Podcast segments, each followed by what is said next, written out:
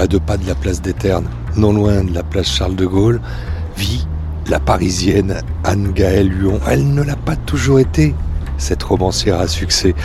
Jeune, 34 ans aujourd'hui, elle ne l'a pas toujours été, parisienne, et même ses romans bon le terroir. On va parler de tout ça. Je suis euh, devant sa porte et de tout ce qu'il a fait venir en littérature. Pourquoi s'est-elle mise à écrire Et comment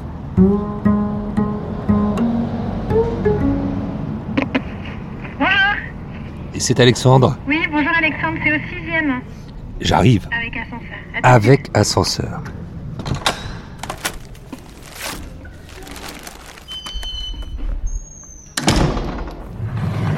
Kobo présente un livre dans le tiroir.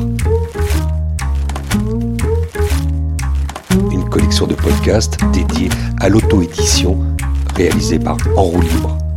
Un livre dans le tiroir, Anga et Lyon. Pour Kobo, c'est parti.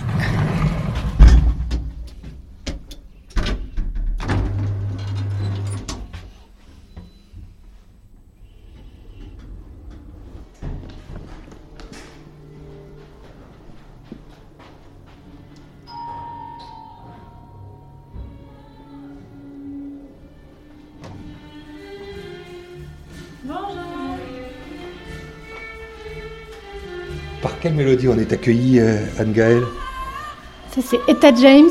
Waouh C'est pas mal comme playlist. Ça vous plaît? Bah, ça plaît. c'est- c'est- c'est- En fait, on va dire que ça commence comme ça pourra commencer comme ça notre notre rencontre par une playlist, puis par cette histoire euh, absolument incroyable qui vous caractérise un peu. Vous les aimez les listes J'adore les listes. J'adore les listes et j'adore la musique. Donc la playlist, c'est un bon mariage pour moi. Ça marche toujours. Et Etta James, là, c'est bien pour euh, au cœur de l'été. Ça fait une petite pause avec vous sous les toits de Paris.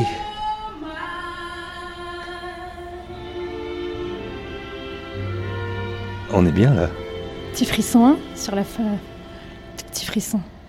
Toujours un frisson avec Etta James. Un jour, je vous ai vu répondre à une question. Et si vous n'étiez pas écrivain, vous vous rappelez ce que vous avez dit? Euh, je sais pas ce que j'ai répondu. J'ai dû dire un truc euh, comme euh, je, je, je serais bien moins bien dans ma peau, quoi. Bien moins épanoui. Épanoui, ouais, sans doute. Ça me ressemble bien de dire un truc comme ça. Euh, parce que je pense qu'il y a plein de raisons pour lesquelles on écrit. Il y en a certains qui écrivent beaucoup, euh, j'en sais rien moi, pour se prouver, pour l'ego, pour machin, pour être reconnu, pour leurs parents, pour leur mère. On a mille raisons. Euh, moi, je sais pas exactement pourquoi j'écris. En revanche, euh, je sais que quand j'écrivais pas avant, j'avais des gros soucis de santé. Je finissais souvent à l'hôpital parce que j'avais très mal à l'estomac. Je suis quelqu'un d'assez inquiet. Et le jour où j'ai commencé vraiment à écrire, ces mots-là, contre lesquels les médicaments pouvaient rien, ont subitement disparu. Euh, je crois beaucoup euh, aux mots pour le dire. Je ne sais pas si vous connaissez le nom de ce livre, c'est Les mots pour le dire, M-A-U-X. Et ça dit qu'en fait, quand on a mal quelque part, de façon très précise, c'est juste le corps qui parle. Et donc moi j'aime bien ça. Quand tout à coup j'ai mal, je sais pas moi, à un endroit, euh, je vais regarder symbolique sur Google, symbolique, pourquoi j'ai mal au genou droit quoi. Et qu'est-ce que ça dit? Genou, je, nous, qu'est-ce que ça veut dire, etc. Enfin il y a tout un truc après. Ça me plaît moi ces trucs-là. Et, et j'y crois beaucoup parce que depuis que j'écris, ben, j'ai plus mal au ventre. J'ai plus remis les pieds à l'hôpital, hein, je touche du bois. And you feel good. And I feel good. Tout à fait, c'est vrai. Euh, donc voilà, si j'écrivais pas, euh, je serais sans doute euh, beaucoup moins épanouie, ou alors je serais ambassadrice. Quand j'étais petite, je voulais être ambassadrice. Et quel genre d'histoire on vous racontait quand vous étiez Anne-Gaëlle toute petite? Ah. Ma mère me lisait beaucoup d'histoires le soir avant de dormir. Rapidement, c'est moi qui ai commencé à lire. euh, Toute la bibliothèque rose, c'est ça qui m'a bercée. Euh, oui, oui, Fantomette. Fantomette, j'en parle dans mon dernier roman, c'est vraiment. euh, c'est quelqu'un, quoi. hein, c'est. euh, Fantomette, c'est la fille aux mille talents, on ne sait pas exactement qui elle est, il y a un mystère, elle a peur de rien, elle a une double vie. J'aime bien, bien cette idée de double identité. Euh, voilà, je crois que c'est surtout beaucoup d'histoires que je me racontais à moi-même. J'étais fille unique, j'avais une demi-sœur, mais on n'habitait pas ensemble, donc euh, j'étais vraiment assez seule. Quand j'étais petite, j'étais élevée par ma mère et, euh, ma grand-mère. Et du coup, on est obligé de se raconter des histoires quand on est quand on est un peu enfant unique, surtout quand on est à la campagne et qu'il n'y a rien à faire le week-end. Et finalement, l'ennui, ça a des vertus. Sans doute un peu de provoquer l'imagination et la créativité, quoi. C'est souvent comme ça. Tous ceux qui écrivent le disent. Hein. Ils ont commencé par lire et puis ensuite par s'inventer des mondes, quoi. Mm.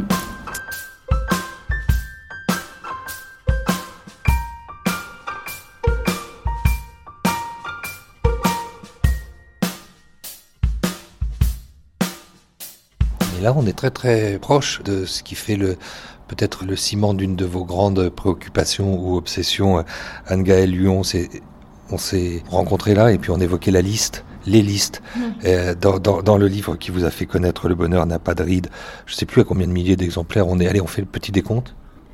Euh, numériquement, on est un peu plus de 40 000 et puis je crois qu'au livre de poche, on est un peu plus de 40 000 aussi. Donc, euh, ouais, ça fait beaucoup. bon, ça fait beaucoup d'exemplaires. Ça fait de vous un, un jeune auteur à, à succès dans Le bonheur n'a pas de ride, euh, tout tourne autour de ça, de la découverte de lettres, certes, mais d'un autre côté, de la découverte de, de phrases, de fragments oubliés sur, un, sur euh, le rayonnage d'une bibliothèque publique de ce petit village, euh, qui appartient à quelqu'un qui dit ce qu'il aime et ce qu'il aime pas, qui les note. Et vous, vous fonctionnez comme ça. Oui. Je, crois qu'on, quand on demande à quelqu'un euh, qui êtes-vous, c'est intéressant de, voir par quel bout il se présente souvent ça dit quelque chose de, ce qui les constitue ou alors de leurs doutes. Alors qu'en vrai, ce qui définit les gens souvent, c'est des toutes petites choses et ça vient après. Quand on creuse, quand on écoute, ça va être une émotion sur quelque chose. Et souvent, c'est des détails. Et les j'aime, j'aime pas, c'est intéressant parce que ce sont des petites choses un peu farfelues. Hein. Ça peut être, euh, je sais pas, on pourrait jouer là, par exemple, à j'aime, j'aime pas. J'aimerais bien savoir ce que vous dites, ce que vous diriez, mais sans doute que vous me direz des choses comme euh, j'aime bien me promener avec mon micro, j'aime bien capturer les sons, J'aime bien être attentif aux lieux dans lesquels je suis pour mieux les décrire. Je sais pas, il y a peut-être des choses comme ça qui viendraient dans votre bouche. Il y a tous ces petits bonheurs d'été et ça dit quelque chose de, de, ce qui nous touche dans la vie. Euh, c'est marrant parce que quand j'étais à Anglette, on a fait un atelier d'écriture et un exercice que j'ai donné aux gens qui sont venus faire l'atelier avec nous, c'était faites la liste de vos j'aime, j'aime pas. Et ce jour-là, euh, moi, je l'ai fait avec eux et j'étais en vacances, les, pieds dans le sable, et les, j'aime, j'aime pas qui venaient étaient vraiment liés à l'émotion du moment. Et c'était intéressant de ce qu'il en ressortait. J'avais l'impression que j'avais, j'avais accès à quelque chose chez ces gens-là qui était encore plus intime que ce qu'on aurait pu se dire euh, en se présentant de façon plus formelle. Donc, euh, donc voilà. Donc le j'aime, j'aime pas, c'est comme dessiner quelqu'un par les contours, quoi, un peu en creux, une espèce de clair-obscur euh, à contre-jour, quoi. Et des fois, on voit mieux les gens quand on les regarde pas euh, directement dans la lumière. Vous voyez ce que je veux dire ou pas? Très bien.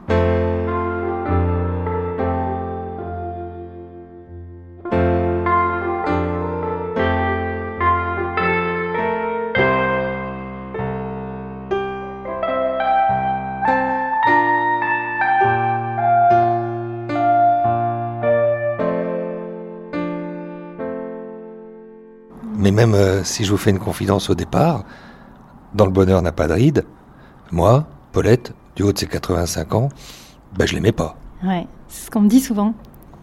C'est intéressant le bonheur n'a pas de ride parce que c'est un livre que j'ai écrit euh, vraiment seul, entre guillemets. On écrit les livres souvent seul, mais en réalité, on n'est pas vraiment seul, surtout quand on a la chance d'être édité. Euh, on a toujours un deuxième regard, quelqu'un qui, qui, relit et qui vous dit ben là je me suis ennuyée ou là euh, j'ai pas compris. Ou... Et Paulette, je l'ai fait un petit peu toute seule parce que mon éditeur euh, City Edition a une approche éditoriale différente de celle d'Albert Michel. et donc c'est un livre un petit peu unique en son genre, dans le sens où il est, je l'ai écrit chez moi et puis tout à coup il s'est retrouvé sur les rayonnages du livre de poche.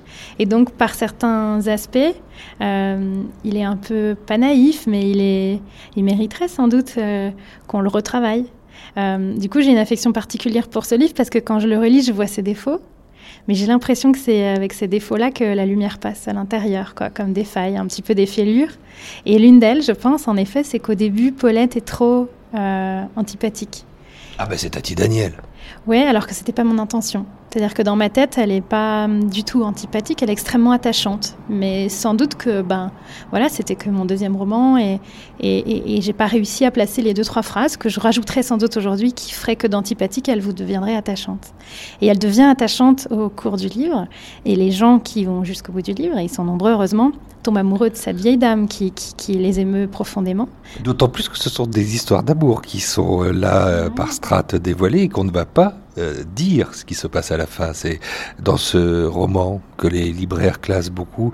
Aujourd'hui, on aime ça, classer les choses par genre, comme étant un feel-good euh, roman. Je ne sais pas d'ailleurs ce que ça veut vraiment dire à vos, à vos yeux, ça, cette littérature qui serait donc une littérature où on se sent que bien, où ça n'a pas de scorie, où tout doit être euh, que...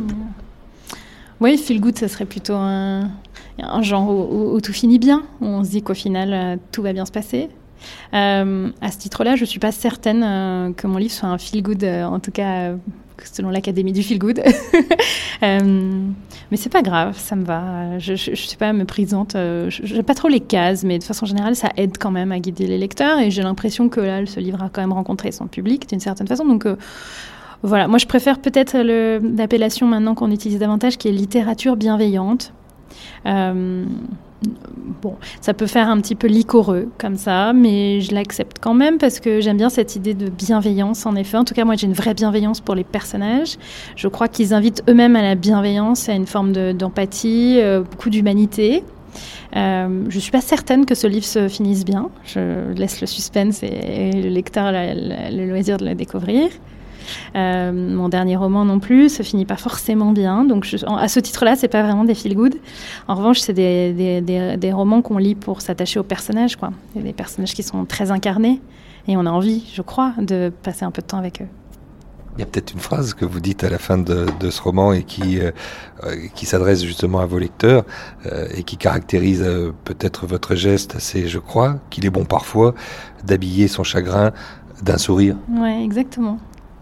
J'aime beaucoup rire. Moi, je suis quelqu'un qui est assez positif, euh, assez optimiste. Euh, j'aime que les gens se sentent bien. J'aime qu'ils passent un bon moment quand ils sont avec moi. Et donc, la meilleure façon de faire ça, c'est souvent les gens de les mettre à l'aise et de les faire rire. Euh, mais en réalité, je crois que j'ai une vraie mélancolie en moi, mais que je dissimule parce que je l'accepte pas, je l'assume pas trop. quand je suis triste, je suis du genre à rester seule. J'aime pas trop encombrer les autres. Je trouve ça assez encombrant. Quelqu'un qui pleure, je suis extrêmement mal à l'aise moi avec les gens qui pleurent. Je sais jamais trop quoi qu'en faire. trop quoi en faire. trop quoi en faire. trop, trop poids qu'en faire, voilà. et, donc, euh, et, donc, en effet, je raconte des histoires tristes qui vous font marrer. Je crois que c'est ça mon genre, en fait. Voilà. Et donc, en fait, je vous fais pleurer, mais vous l'avez pas vu venir. C'est ça mon genre à moi.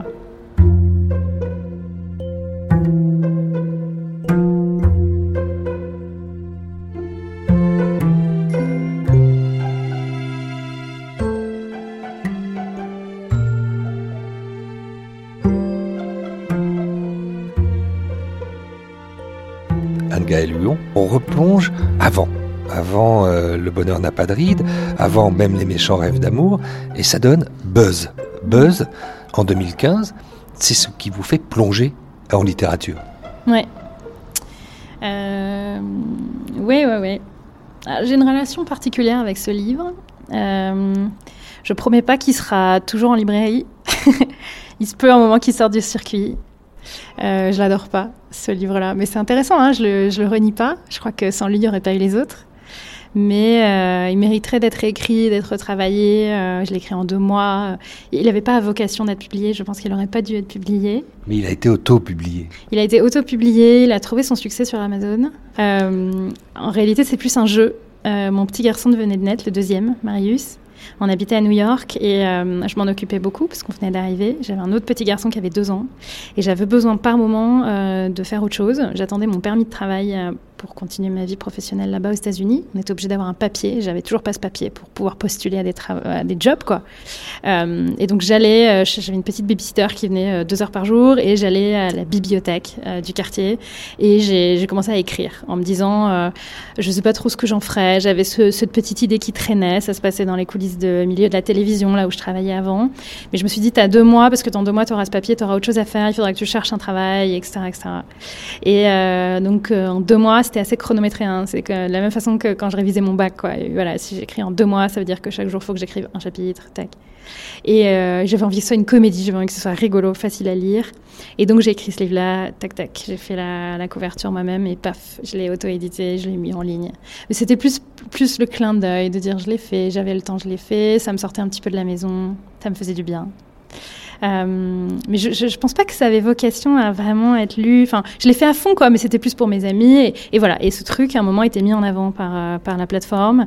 Il été mis en avant. Et un jour, je me suis levée un matin et j'en avais vendu 2000 en, en une nuit. Et euh, en une nuit, parce qu'il y avait le décalage horaire, quoi. Et donc, je me réveille et je vois qu'il y avait plein d'inconnus qui m'avaient lu. Et ça m'a fait un drôle d'effet. Je crois qu'avant, en fait, je m'autorisais pas du tout euh, à, écrire des livres. Moi, je viens d'un milieu assez simple, pas du tout germano-pratin. Euh, euh, dans mon monde à moi, il y a les gens qui lisent et puis il y a ceux qui écrivent. Et c'est pas les mêmes exactement. En tout cas, en tout cas, quand on aime lire, ça veut pas du tout dire qu'on a le droit d'écrire. Et donc, euh, moi, je ne m'autorisais pas vraiment ça. Je crois que on, a tous des croyances et on s'inflige des vérités sur soi parfois. Et l'une des vérités à laquelle moi j'étais accrochée, c'était que j'étais pas faite pour ça. En tout cas, que je, c'est pas que j'étais, ça se trouve même. En plus, je me disais, mais oui, bien sûr que tu aimes écrire, mais c'est bien dommage, en fait, tu vois, ça sera pas toi, quoi. Et donc, euh, c'était pas du tout frustrant, quoi. C'était une vérité, c'était un fait.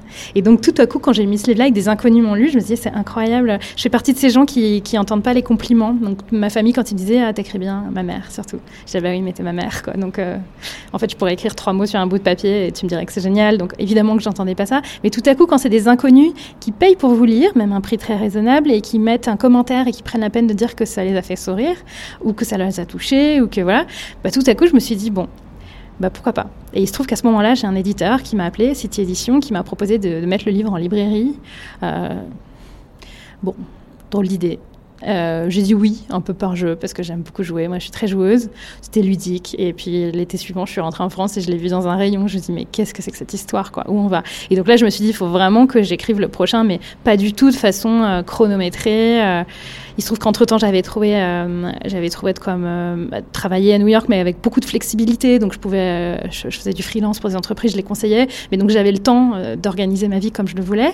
Et donc là, je me suis dit, bon, on va refaire le truc, on va remettre une pièce dans le jukebox, mais cette fois, on va vraiment faire un truc qui nous plaît.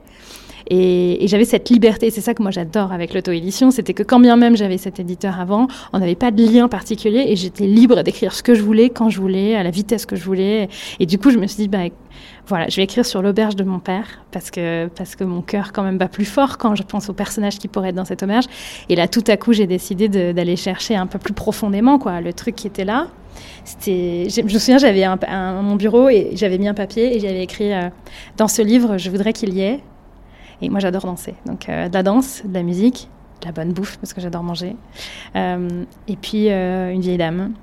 Et, plus ça allait, plus la liste s'allongeait de tout ce que j'aimerais que ce livre fasse. Une espèce de petit bazar quand même pas vraiment ordonné, mais un petit, un petit tourbillon d'émotions, de, générosité, de convivialité.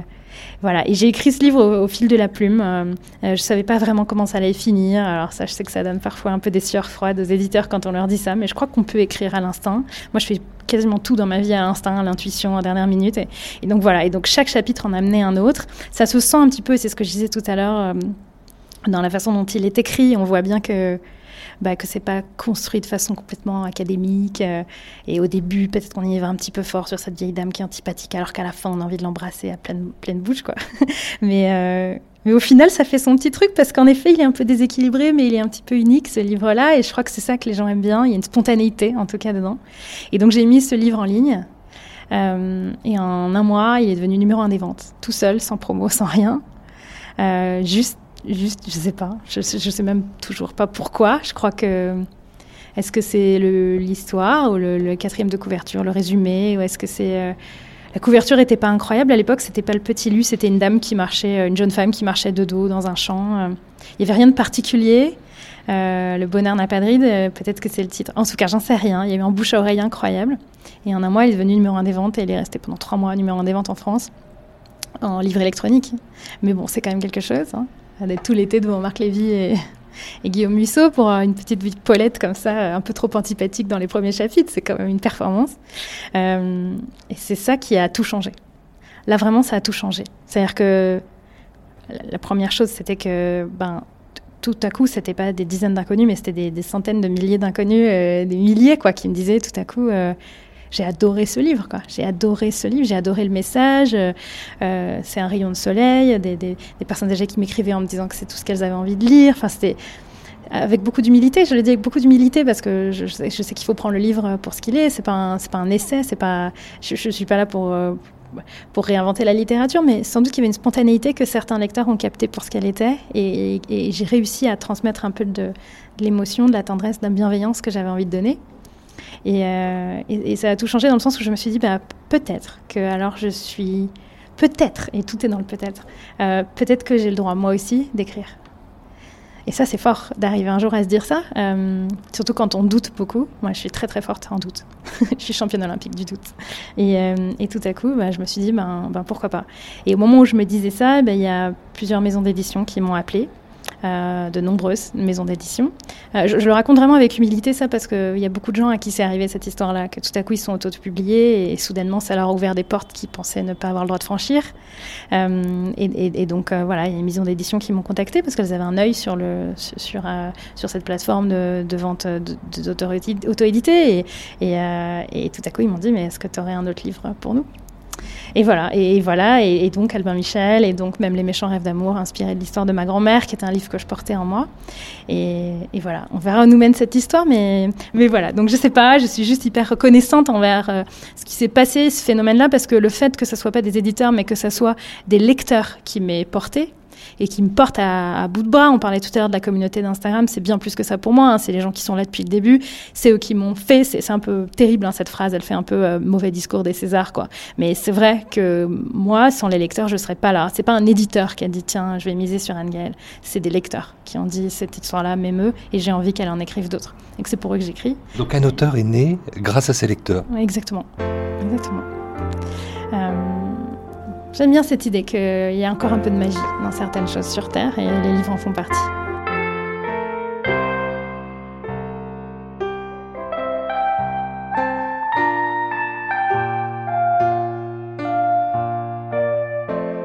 Il y a une idée, moi, euh, Anne-Gaëlle Lyon, qui ne me sort pas de l'esprit, cette série de podcasts pour Kobo s'appelle Un livre dans le tiroir.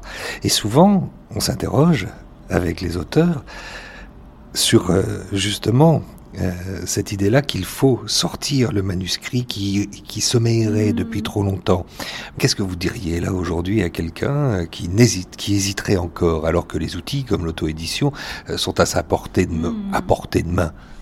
C'est une très bonne question, euh, parce que là encore, ça dit quelque chose de la personne. Euh, quand on a pris le temps d'écrire quelque chose et on sait hein, ce qu'il faut aller chercher, il faut, ce qu'il faut comme patience, comme euh, introspection, comme effort, comme rigueur pour arriver au bout d'un manuscrit, c'est vraiment un marathon, quoi. du coup, en être arrivé jusque-là, et tout à coup s'arrêter au bord de la falaise avant de sauter, c'est étonnant. Donc déjà, je dirais aux gens, posez-vous la question de ce que vous redoutez. Euh, j'avais eu la chance, on en parlait tout à l'heure, de rencontrer l'auteur qui s'appelle Elisabeth euh, Gilbert, en français, je ne sais pas si on dit pas Gilbert, enfin j'en sais rien. Euh, c'est elle qui a écrit Manche Prix M. Et elle a écrit un livre dans lequel elle dit que ce qu'on devrait tous faire quand on est face à des doutes comme ça, c'est d'écrire une lettre à sa plus grande peur. Et donc moi, c'est le conseil que je donne aux gens comme ça, quand ils pas sauter, c'est de leur dire, tu prends une lettre et tu laisses parler ta peur. Et donc elle écrit par exemple à moi, euh, Chère Anne-Gaëlle, Chère Anne-Gaëlle, euh, je suis terrorisée à l'idée de mettre ce manuscrit. Alors je pense que ça pourrait être ça, hein, la peur de cette personne. Je suis terrorisée à l'idée de mettre ce manuscrit en ligne parce que tout à coup je serais jugée pour ce que je suis et pas pour ce que je pourrais être. Un truc qui est très confortable quand on dit qu'on aime écrire, c'est qu'on peut fantasmer l'écrivain qu'on pourrait être. Euh, et, c'est pour ça que je crois qu'un Français sur trois se rêve écrivain, parce que tout à coup, on projette ce qu'on pourrait être. Et le fait est que quand on, bah, tout à coup, on met son livre en ligne, c'est comme si d'un coup, on se mettait tout nu devant tout le monde et on disait, bah voilà, ça c'est ce que je peux être de mieux aujourd'hui quand je prétends que je peux être écrivain. Et cette confrontation à la réalité, au principe des réalités, au maximum de ce qu'on peut être soi-même, je crois que c'est ça qu'on redoute. Et donc, si on creuse un petit peu, bah, qu'est-ce qu'on redoute? C'est le regard des autres ou se dire qu'on n'est pas aussi intelligent que ce que les autres peut-être s'imaginent de nous? Enfin, il y, a quelque chose qui tourne autour de ça. Donc voilà, il faut écrire cette lettre-là. Et ensuite, il faut s'autoriser un droit de réponse. Donc on prend une deuxième lettre et là on écrit Ma chère peur et on répond à tout ce qu'elle craint, à tout ce qu'elle a manifesté, point par point, en disant qu'on l'écoute, qu'on en a conscience, mais que pour telle et telle raison, on va aller au-delà. Parce que moi, je crois que dans tous les cas, il faut aller au-delà. Il faut jouer, il faut mettre la machine dans la pièce, il faut mettre la pièce dans le jukebox.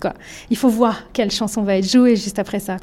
Euh, ne serait-ce que parce que vous le devez à la personne, à celle que vous étiez ou à celui que vous étiez pendant toute l'année ou tous les mois que ça a pris pour écrire ce texte. Euh, je crois beaucoup à cette idée. En anglais, on dit old self or future self, euh, que tout ce que vous faites pour votre ancienne personne que vous étiez. Je sais pas comment on dit ça bien en français, mais euh, tu, le dois à l'Angel ou à l'Alexandre que tu étais hier. Quoi. Imagine, hier, il est à son bureau, il est en train d'écrire, il était en train d'écrire ce manuscrit. Tu t'assois à côté de lui, tu lui dis Ouais, mec, continue d'écrire, hein, c'est bien, passe tes nuits, refuse des dîners avec des copains, voilà, tu, tu, fais tout ça, mais on n'en fera rien. Hein. on n'en fera rien c'est hyper méchant, quoi. On ferait pas ça envers quelqu'un qu'on aime profondément. Et je crois qu'il faut traiter son, sa personne comme son meilleur ami, quoi. À qui, est-ce que tu oserais dire à quelqu'un qui a bossé pendant un an, c'est hyper bien hein, ce que tu as fait, mais bon, on va rien en faire, hein, va faire autre chose maintenant, quoi. Donc on peut pas faire ça. Donc par respect pour la personne qu'on a été, qui a écrit ce livre, il faut le publier, il faut y aller. Voilà. Anne-Gaëlle Lyon, merci. Avec plaisir. Merci beaucoup, Alexandre. Avec qui? Avec qui? Plaisir. Plaisir avec Good.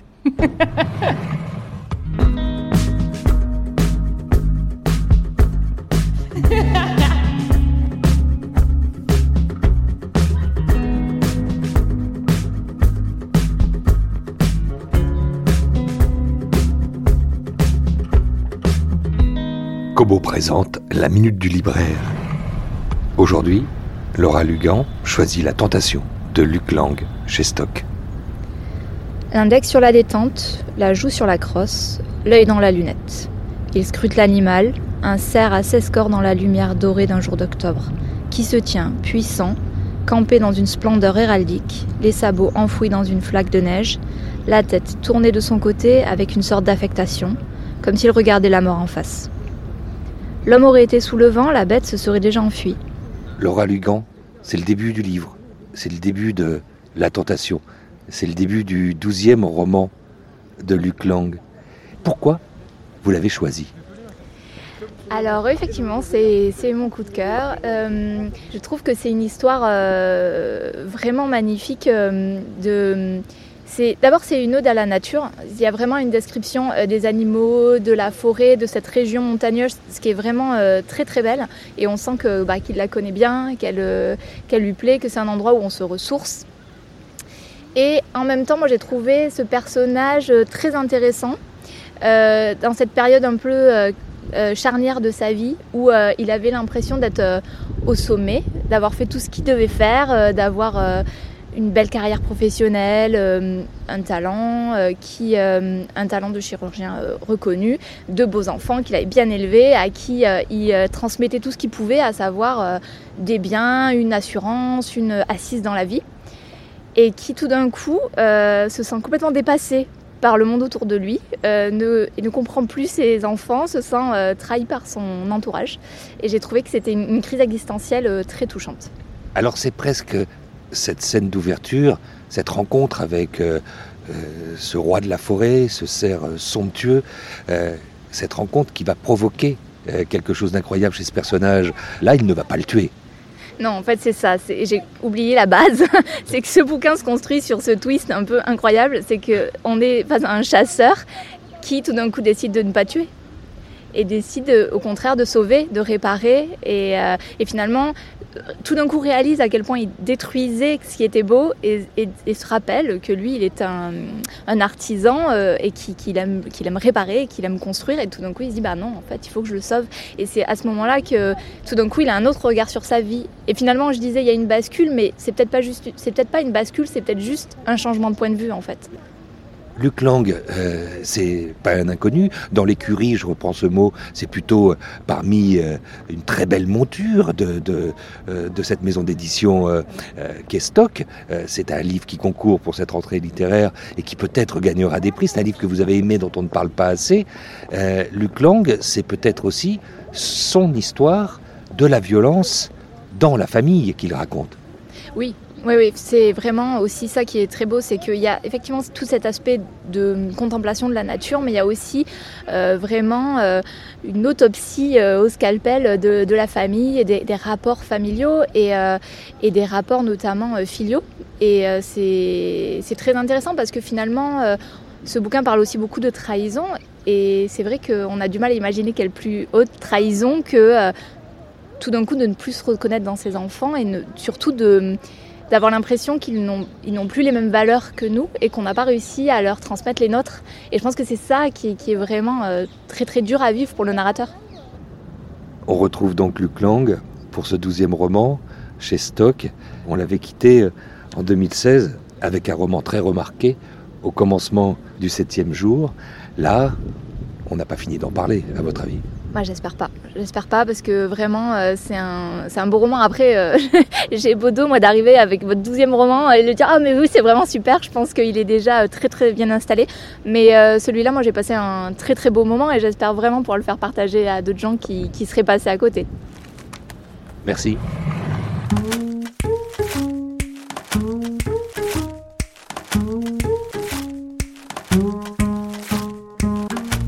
Retrouver la Minute du Libraire sous forme de collection sur le compte SoundCloud de Kobo et sur toutes les plateformes de podcast comme Apple Podcast, Google Podcast ou Spotify et Deezer, mais aussi sur vos agrégateurs favoris comme Elson Podcast, Addict, Toutac ou Podmust. À vous de liker ou partager et si vous avez aimé, de le faire savoir en utilisant par exemple les petites étoiles en même temps que vous nous partagez. La collection Un livre dans le tiroir est produite pour Kobo par En roue libre et réalisée par Benoît Artaud. Au micro, Alexandre Hérault.